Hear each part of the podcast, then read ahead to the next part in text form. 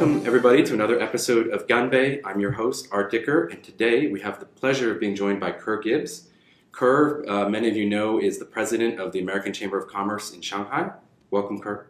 Thank you, Art. It's a pleasure to be here. Yeah, we are really, it's a thrill to have you here. And uh, I'm, I'm not going to give you too much of a break, and I'm going to jump right into a, okay. into a uh, um, semi difficult question. So, you know, you said it recently on an interview at CGTN um, that we need to uh, accept China as it is. Uh, I'm going to paraphrase it. We need to uh-huh. accept China as it is, um, not how we want it to be on trade policy. Uh-huh. And so I'm, and I may be taking that a bit out of context, so you can explain it to me. Okay. Um, does that suggest in any way that for U.S. businesses they should not expect more market access in the future?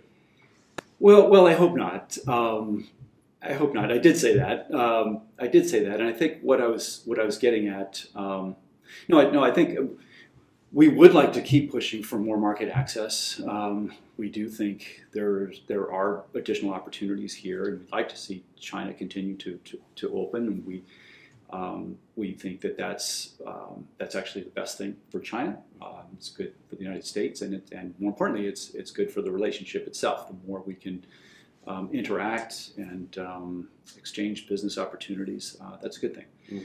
I think my, my comment in, in, in that context was more in a broader sense, um, looking more kind of historically all the way back to to Deng Xiaoping mm-hmm. and, and, and the direction that that he put China on um, which has um, been wildly successful for the Chinese people. Um, the direction that he he put China on has has created great wealth and opportunity for for, for Chinese people, um, and it's and it's led to um, a terrific relationship um, with with the West, where we have have great market opportunities here for our, for our businesses.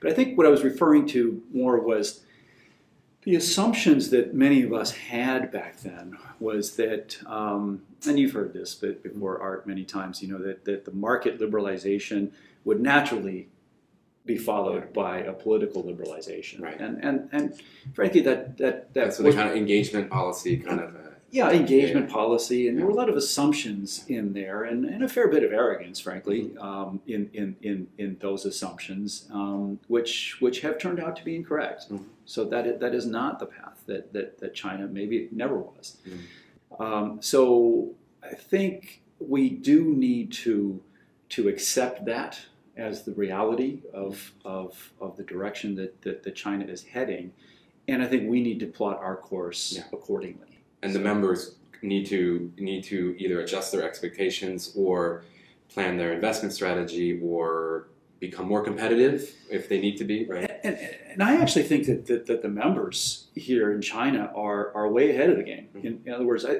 I think our members which um, um, the overwhelming majority of them are highly successful here, here in china and i think it's because they've done exactly that. They've accepted China the way it is. There may be things that drive us completely crazy. We're we're not going to stop complaining about you know IP getting ripped off right. or this or that happening. We're not going to stop whining and complaining about that. But right. but on the whole, we accept China the way it is. Mm. I think the the disconnect here is. Um, is is expectations from policymakers in, in, in Washington D.C. and and and you know our, our sense is that they're still kind of holding out that or some within some within government are still holding out this hope that that, that China would or should or could be persuaded to become more like the United States. Right. And because other countries have, but that's there's no grounds to assume that that right. the next person, the right. next country will. Right. Right. That's right. That's right. Other countries have, and they've been successful doing that. Um, China's going to take its own path, yeah. and and it, and it always has. Yeah. So so the idea that the United States um, can somehow you know change China either through a trade war or tariffs or or just you know or, or, or some other method is is is, is not correct. Mm. Um, you know, others have tried, and again, this goes deep into Chinese history, and you know, others have tried, and, and it has always failed. I mean, yeah. the reality is that um, when outsiders interact with China, China changes the outsiders. Outsiders do not change Adopts them as their own and Exactly. Exactly. You talk to the Mongols about this. You talk to the Manchurians about this. Yuan. Dynasty was Chinese, right? Yuan dynasty. There you go. Yeah. I, this this is the model that goes Yeah. back thousands of years. And you know, can the United States alter that trajectory? I doubt it. Right. Um, so so that's that's. you were a student of Chinese economic history or, or economic history in general? Not really economic history in Yeah, general, yeah. and and have always been sort of interested in, in China because my, my family background, Yeah. as you know, art. My, my mother is from from, from China, Mm. and um, so it was always sort of you know in, in the in the background and, Mm. and discussed at the dinner table, you know, in terms of um, you know China history of China, culture, those kinds of things. Every every year, uh, AmCham surveys its members on um, you know are the top five or ten issues that Mm. um, uh, you know uh, it's a, a list of complaints or a list of uh, Mm. areas where the members would like to see improvement, policy improvements Mm. um, here in China. Um, and oftentimes they're they're more or less the same issues. Maybe the priority changes a bit. Um, IP protection, Yeah, um, just generally kind of regulatory uh, transparency, uh, uh, uh, national treatment, um, China versus foreign companies Right. getting the same access.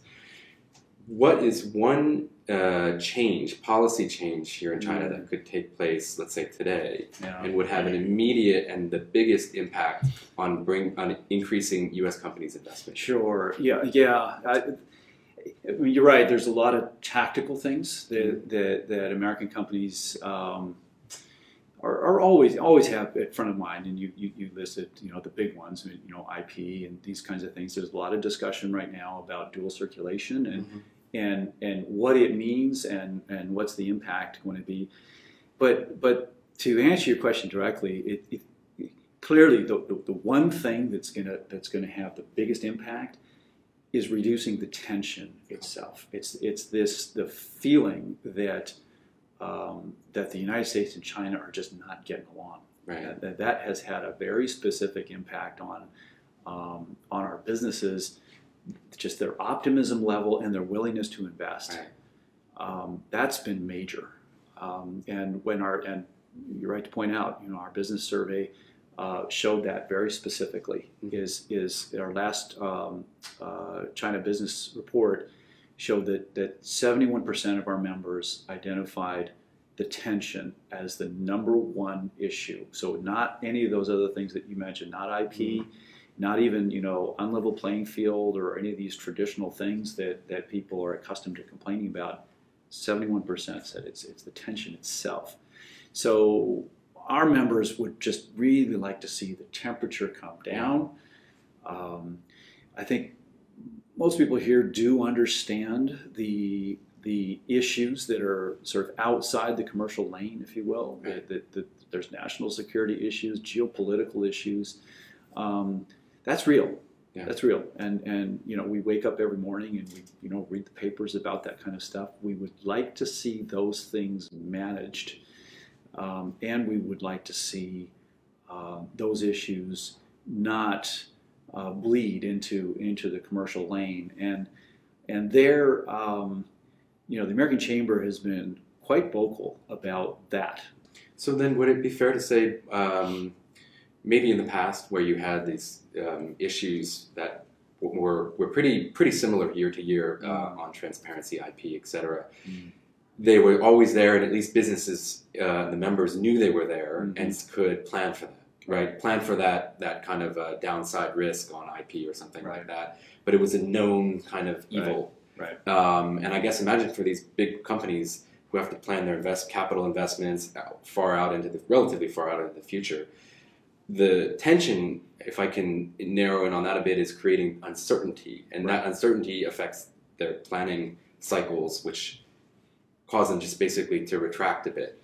And is that a fair kind of assessment of That, that, that's exactly right. where the yeah. impact is? Yeah, yeah. Bu- business to, to, to invest, you need certainty, you need stability, you need a view to the future, and that's really what's been missing. Yeah. Um, it, it- and again, it's it's I think both sides are, are, are contributing to it. Yeah. Um, you know, the Trump administration has has had a certain unique approach to to to policy here, and um, he's he's he's uh, Um, he's, he's transparent about about He's his approach. He's, he's, yes. proud of the Maybe fact he changes his transparency day to day a bit, but yeah, he's been he's been uh, consistently inconsistent. exactly. Right? Yeah. He's, he's been very straightforward that, that he wants to be unpredictable. Well, he's, he's been unpredictable, and um, and that's so that has had its impact on on our businesses here and, and willingness to invest. Um, having said that, um, I, I think our members um, do recognize that um, where the Trump administration is coming from. You know, in terms of um, of you know taking a more firm approach, a different approach that that, that Obama took, um, and just changing the game. Um, so so so that that's that's been recognized in, in our membership, and, um, and and and and it's a difficult equation because it it's um, there's two there's two distinct aspects to it. I mean, one is is how the businesses community business community is treated here in China, the ones the, the businesses that are here, and then there's a question of what about the businesses that aren't here? Yeah. Uh, they're, they're American businesses, American champions, if you will, that that are not allowed to come into the Right, China market. They're not represented in our membership. Um, so there's that. Then there's also just looking at the U.S. economy writ large and, and employment and um, you know how do how do how does this trade relationship translate into American jobs and American benefits and um, that's the part of the equation that, that here at the American Chamber we, we wrestle with that a lot. Mm. Um, there, there are studies to, to show that revenue revenue and profit and, and employment here um, does generate employment in the U.S. and it's it's not a one to one. It's about it's about a ten to four. Mhm. So so ten dollars in, in, in, in revenue uh, here generates about you know four dollars of business in the U.S. in terms of um, additional employment that's needed for R and D, design, um, headquarters functions, those kinds of things, and and we're constantly asking our members for those kinds of examples, and we did get one um, when we were um, in the midst of this whole WeChat thing, which we can talk about. Um, we were we, we really needed to get um, an example of an American consumer-facing business in this case Mm. that that if they were restricted in using WeChat payments, um, what would that mean to their business, and how many jobs would be lost in the U.S. You, so you mentioned Obama a bit and Trump as well. Of course, we haven't mentioned Biden yet, who's the president-elect. He's starting to pick his staff as we're recording this. Um, where, on a scale of one to ten, one being kind of the Obama engagement policy, traditional policy, Yeah. ten being the more recent America First Trump policy, where do you see Biden falling on that scale, and, and how fast does he get to that? Right, right. I I understand what you're asking. Um, I would look at it a little bit differently. Um, and, and here I'm going to go all fortune cookie on you here and you know pull out a, a, Chinese proverb. They say, "You never put your foot into the same river twice." Okay. Hmm, okay, all you know, Confucius. And, um, I'm not sure who said that, but I'm sure it was some Chinese philosopher. Um, but no, it, it's a different. The point being, it's a different situation. It's a different China. It's a different situation. I don't think, um, I don't think Biden is going to, and Tony Blinken, um, the the um, Secretary of State nominee that uh, has put forward, uh, even though those those people certainly um, used an Obama playbook, um, but I don't think it's the situation that you know we have sort of a fixed number of playbooks and it's a question of sort of pulling which one off the shelf. Hmm. Um, it's a different China today, and and and partly as a result of the of the Trump experience. Um, I, I hope that um, that the Biden administration will not, as tempting as it might be, to just come in and just say, well, whatever they did under Trump, let's do the exact opposite Right. and unra- let's unravel what Trump. Starting with you know phase one and the tariffs and to, I, that would be a mistake. Um, that would be a mistake. I, I, I think what they should do is is is take as a given the last four years, which it is, Mhm. um, and, and take that as a starting point and say, okay, what have we learned from this whole experience, and let's build on that. Mhm. Um, as far as the, the Obama approach, um, yeah, it's been widely criticized. by the Trump people and the Obama people. Right. Frankly, I, Right. some of the the Obama people, um, I think to their credit, have been um, self-critical about about the approach they took, um, the, the the the lack of outcomes or the disappointment with with the outcomes. I don't think that was necessary. That I don't think that necessarily means it was wrong for them to try that. Right.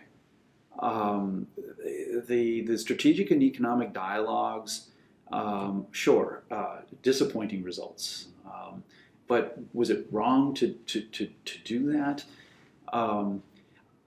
I think it would be wrong to to simply go back to that same playbook and try it again. Mhm. And I don't think that's what, what Tony Blinken and, and, and President-elect have have in mind. Um, so I think I, I think they'll take a different approach. Um, we have yet to, to, to see what that approach will be. The the team that he's assembled is is very impressive. Mhm. Um, so we're, we're, we're looking forward to, to, to working with this group. I mean, some of the people that have been identified, I mean, certainly Tony Blinken himself has, has, has deep experience. He's the right guy. Um, uh, Katherine Tai at, at, at, at USTR, um, tough lady. Um, I met her a few times. She is quite a tough lady. She's a tough, yeah. cookie, yes. Yeah. Quite, you would never guess by looking at her that she Right. is a tough cookie. Yeah. right. Yeah. Well, and speaking of which, another tough cookie that, that you wouldn't know by looking at her, Janet Yellen. You know, she, I think she'll have her hands on China policy for sure. Mm. Uh, she knows she knows her counterparts in PBOC. She has a lot of experience um, working with them, Mm. both um, from her position at the Fed, um, but also I mean, she's she comes across as your grandmother. I mean, Mhm. she's, she's but when you sit down with her and talk about policy, she's got a lot of horsepower, Mm. and um, so that's the right group. You know, and and just to, on Janet Yellen, I mean, um, again, she these aren't ideological people. Uh, they're not. They don't have. Um, you know, some uh, ideological goal that they need to achieve. They, they, they, they're very practical people, very technical people. Um, so uh, I think they'll, they'll take that kind of approach um, to China, which, again, um, you know, and I don't want to be too critical of, you know, Mike Pompeo. I mean, as Secretary of State, he took a certain, certain approach, but I think it's fair to say it was a fairly ideological approach. Right. And I think it's fair to say that he did have, does. I mean, he's still Secretary of State. He, he is, his intent is to, to try and change China. Yeah. It's not a lot of room for compromise when you're when you're when you're fighting on ideology. right? It's hard. Yeah, it's hard. Um, so so yeah, I, and again, I yeah, I don't I don't think that that approach um, was necessarily going to have a lot of success in, in, in changing um, China ideologically. Right. But the members have uh, expressed in the recent survey that AmCham did have expressed optimism. Maybe it's all relative, but optimism for a Biden administration. And I guess that's that's probably at least on, on the issue of kind of ratcheting down Yeah. tensions. Even if the policies themselves don't change Right. overnight, Yeah. the rhetoric maybe may, Yeah. may cool off a bit. I, I think that's the right way to, to, to, to think about it. I mean, we put out a survey immediately after the election, and there was a little bit of you know euphoria or, or, or honeymoon uh, bounce, I guess you could say. Um, so so yeah, members did express a lot of optimism about, and and, and yeah, I think it was um, probably focused more on the idea that that a, that a Biden administration might be less combative Right. um, and might might be able to bring the, the, t- the tension down as as things settle in and we um, as things settle in and, and we get past the honeymoon phase. Um, you know, reality is going to set in. I think Biden has, has got some challenges for sure, um, and it's and again back to the many dimensions of this relationship that, Mhm. that have got to be managed. I think I think Biden is is is is going to care about some of the dimensions to the relationship that, that Trump kind of put aside. Right. And, um, I think trade is still trade, uh, but the national security, and Environmental. environmental, uh, that's probably going to be a little easier part to work on with with with uh, with John Kerry in that in that position. Um, but it's the human rights side, um, and that's and and again, it kind of comes back to philosophically, where is Washington D.C. on these kinds of things, and to what extent are we, or you know, are, is our policy going to be geared towards changing China uh, versus um, Dealing with it as it is. dealing with it as it is, and, and, and adjusting our our position Yeah, accordingly. Yeah, expectations. Expectations and, and willingness to engage in, in, in certain areas. So just to focus on the hum, human rights things is like, look, the reality is both countries have, have, have, have, got work to do Yeah. around their human rights, right? I mean, let's let's talk about the U.S., right? I mean, the, Yeah. the, the way we we the way African Americans are, are, are dealt with in the United States. I mean, it's uh, there's issues, Yeah. um, and I think it's fair to say call them human rights issues. I don't know what else to call them. Um, but you know, African Americans are like ten times more likely to be incarcerated in the United States, much more likely to lose their jobs. Um, you know, far more likely to to to have you know issues with with the police. Mm. You know, that's that's just statistics. Um, so. So, in some of the things that, that we've seen on video, I don't know what else to call them Yeah. other than um, human rights problems, right? Yeah. So, so, but I, but I think it's fair to, for any country to, to say I'm uncomfortable with what you're doing. Mm. Uh, but, but according to what I what I know, I'm comfortable with that. Therefore, I, I'm uncomfortable doing something that would be seen as supporting. you. Yeah. So I'm gonna, I'm going to stay yeah. home. Yeah. You know, uh, so I'm not going to do this, and and that's that's that's fair um, for any country to, Right. to, to, to do that. Um, what's what's what what gets difficult is the is the finger wagging and and, Right. and, Right. saying you know I I want to uh, I want to force you to Yeah. to to do this or that or the other thing. Having said that, if somebody's got some some some solutions to our problems in the U.S. Yeah. and how we deal, how we resolve these problems, uh, let's hear it. you know, uh, um, we don't have a monopoly on answers, that's for sure. And which is again, this is going to be um, something that the Biden administration is going to have to deal with head on. Yeah. Switching a bit to um, if we look at how, um, and I know this is not a perfect analogy, but how um, there's been criticism of the U.S. policy the last four years being a little too unilateral and not multilateral Mm, in its mm. approach. Yeah. Here uh, on the ground in China, I know obviously AmCham is an independent organization, Mm. but it plays a similar role in kind of in, Mm. uh, pushing for change on behalf of its Sure. members. Sure. Is how does AmCham coordinate with other chambers um, to coordinate a message, coordinate? Um, um, is there any ever any misalignment on what the message should be and the priorities should be on behalf of foreign businesses in China Mm. generally? Uh, yeah, that's that's an interesting question. Um, we, we do interact uh, quite a lot with, with the other chambers, the other foreign chambers, particularly I would say the, the European Union Chamber of Commerce, uh, the German Chamber.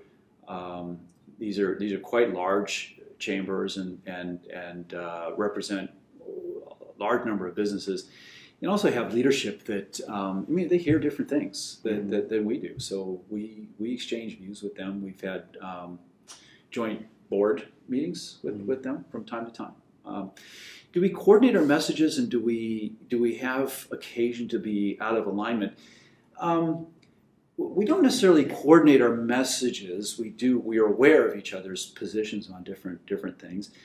I think um, as far as alignment goes, um, probably around the, the social credit system Mm. is is one where um, I don't think we're we're, we're unaligned, uh, but I think we we're, we may be at slightly different different points Mm. in in in where we are with that. Um, the European uh, Union Chamber of Commerce did um, did a, a really interesting piece of work um, a year and a half, two years ago on on the social credit system, and uh, did a pretty deep analysis on on on how how they see it working. Um, Europe in general, I think, has a, uh, a very sophisticated um, uh, approach to personal data, the, the whole privacy. GDPR. yeah. GDPR. Yeah. Um, so I think they're a bit ahead of the curve, Yeah. and and it, it probably reflects um, their society, and, and they they care more or about those kinds of things. U.S. businesses here, um, we we do hear similar sentiments in the membership, but but you know, uh, it's early days. First of all, you know, on, on the social credit system. Um, but there's and there's there's positives and negatives to it. I mean, at this point, um, you know, some of the negative aspects of it have, have, have, have been discussed. You know, in terms of privacy, and, um, but the positive aspect is uh, a lot of our businesses. Um, they're doing good things and, and doing positive things that, that, that impact society, and they want credit for it. Mm. And so that that's part of what the what the it's both a it's a carrot and a stick, right? I Mm. mean, it's it's designed to to give the ability to punish, but it also has the capability of rewarding companies that, that do certain things that um, that benefit society, those kinds of things. So there's there's going to be um, uh, give and take there. Okay. Um, question now about um, opportunities um, going forward still. Mm. Um, totally gen- generalized question, Mm. but not not looking at specific industries. In general, do you see more opportunities for multinational companies Mm. here, or do you see more opportunities for SMEs, maybe that are more focused on specific niche products Yeah. or niche industries? Yeah, that's a good question. Um, maybe one way to look at it is uh, who's gonna who's gonna get more tailwind behind them and and have more running room. I think in general, um, in general, the Chinese environment here is, as as you well know, Art. This is a very good place to start a business. It's a very good place that that that. Uh, it supports business. It wants commerce. It, it needs commerce. It's it, and it's a very entrepreneurial place. So to to your point, I think um, yeah, there's there's a lot of running room for for small medium enterprises, uh, startups. Um, I'm fascinated with all the different incubators where you, you walk in and you see it's like the United Nations. I mean, it's people from all over the Mm. world that come here to start businesses.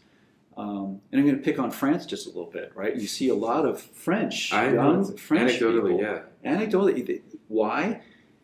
China is very supportive of entrepreneurs, and France isn't. That, sorry, but it is, And that's Uh, French people saying that, not us. and that's French people saying that. Not a, you know, I don't mean to be critical, but Yeah. but but China is is a great place to start a business. Um, having said that, um, institutionally, I think um, meaning meaning the government-led initiatives, those tend to focus on the multinationals. They Mhm. focus on the large investment opportunities, the ones that are going to create thousands of jobs and and bring huge tax revenues to to to certain districts and provinces. So that's going to be where where um, where the government is going to pull Mm. the multi. So so the large companies there. So smaller companies are going to have have the opportunities. Um, it's also true that um, this is a very competitive market. It, it, it, it was the case back in the day um, i- where you could bring almost anything over here, Mm. and and it, it was needed. Right. Or if it was a foreign brand, it was had a higher trust or something. Right. Yeah. right, everything foreign was almost by definition. Oh, I want that, you know, and, and, and those days are gone. Uh, so this is a very competitive place. So so the smaller medium enterprise, I think the large companies understand that very well. They've got to bring their A game um, and bring their A products, Mm. A technologies. You know, so so that's the reality. The SMEs, they got to fight it out. Mm. They've got to fight it out with, with all the other SMEs that are that are domestic fast here, who move fast and have local knowledge, Yeah. and um, so so it's a competitive market for sure. So take it home with the with a final question about um, you know China obviously is a, uh, economy wise is a bright spot and as a as a, a lot of companies big and small uh, around the world are looking to China as a place of growth right now a rare place of growth. Um, related to that, there was a lot of executives from foreign companies Mm. stuck outside of China for a long time for understandable reasons. right.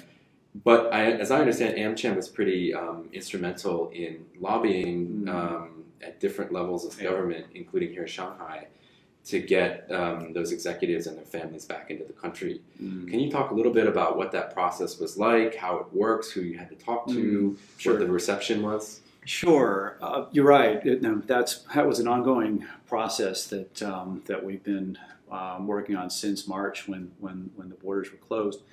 Um, I think you you use the word lobbying. I, Um, we, we would we would probably use the word um, advocate or you know something that has c- connotes more um, communication as opposed to when, when you when you use the word lobbying you're sort of implying a little bit of negotiation Right. which which would imply leverage. Let's be clear, we have no leverage. Fair enough. We have no leverage. Uh, what we do have is the ability to communicate with with government officials and and, and persuade or Mhm. or um, um, encourage them to to to be transparent, uh, Mhm. to be transparent and consistent, and and remember our interests. And um, you know, I'll give you one example. Um, as we we're talking to them, uh, our Chinese counterparts had a very hard time understanding why it was so important for expats to bring their families back Yeah. to China. This was a hard one for them Mhm. um, because you know in the Chinese context, you know they they stay they separate from their families for six months, a year at a time. They see their Mhm. families maybe once a year at Chinese New Year. That's it, Right. and and and that's how they roll. Right.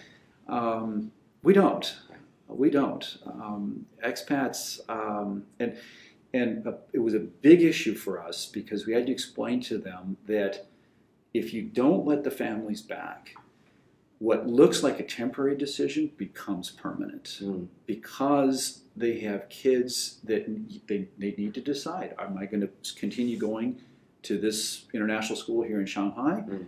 or is that not going to be available for, for, for quite a long time in which case I need to make a different decision and, and, and put them in a different school system which then has the, the follow-on effects. And, and, And we- there was this a key time, a deadline, not a deadline, but a decision point had to be made. That's right. Summer, right? That's right. That's right. Um, and and I'm sorry to say we, we lost quite a lot of members that way. Mm. Um, I was getting calls every week that uh, from people who said, you know, it was we didn't we weren't planning to, to, to leave so early, but Yeah. and, and some of our businesses, um, the the relocation companies invented came up with a new service, which was this remote move. I mean, they were moving people out of apartments and and, and, and houses remotely because the family back. wasn't wasn't back, but they wanted to vacate their their apartments, and so so it was a tough period. But um, but to answer your question, um, yeah, we talked to to pretty much everybody who would listen within the, the Chinese government.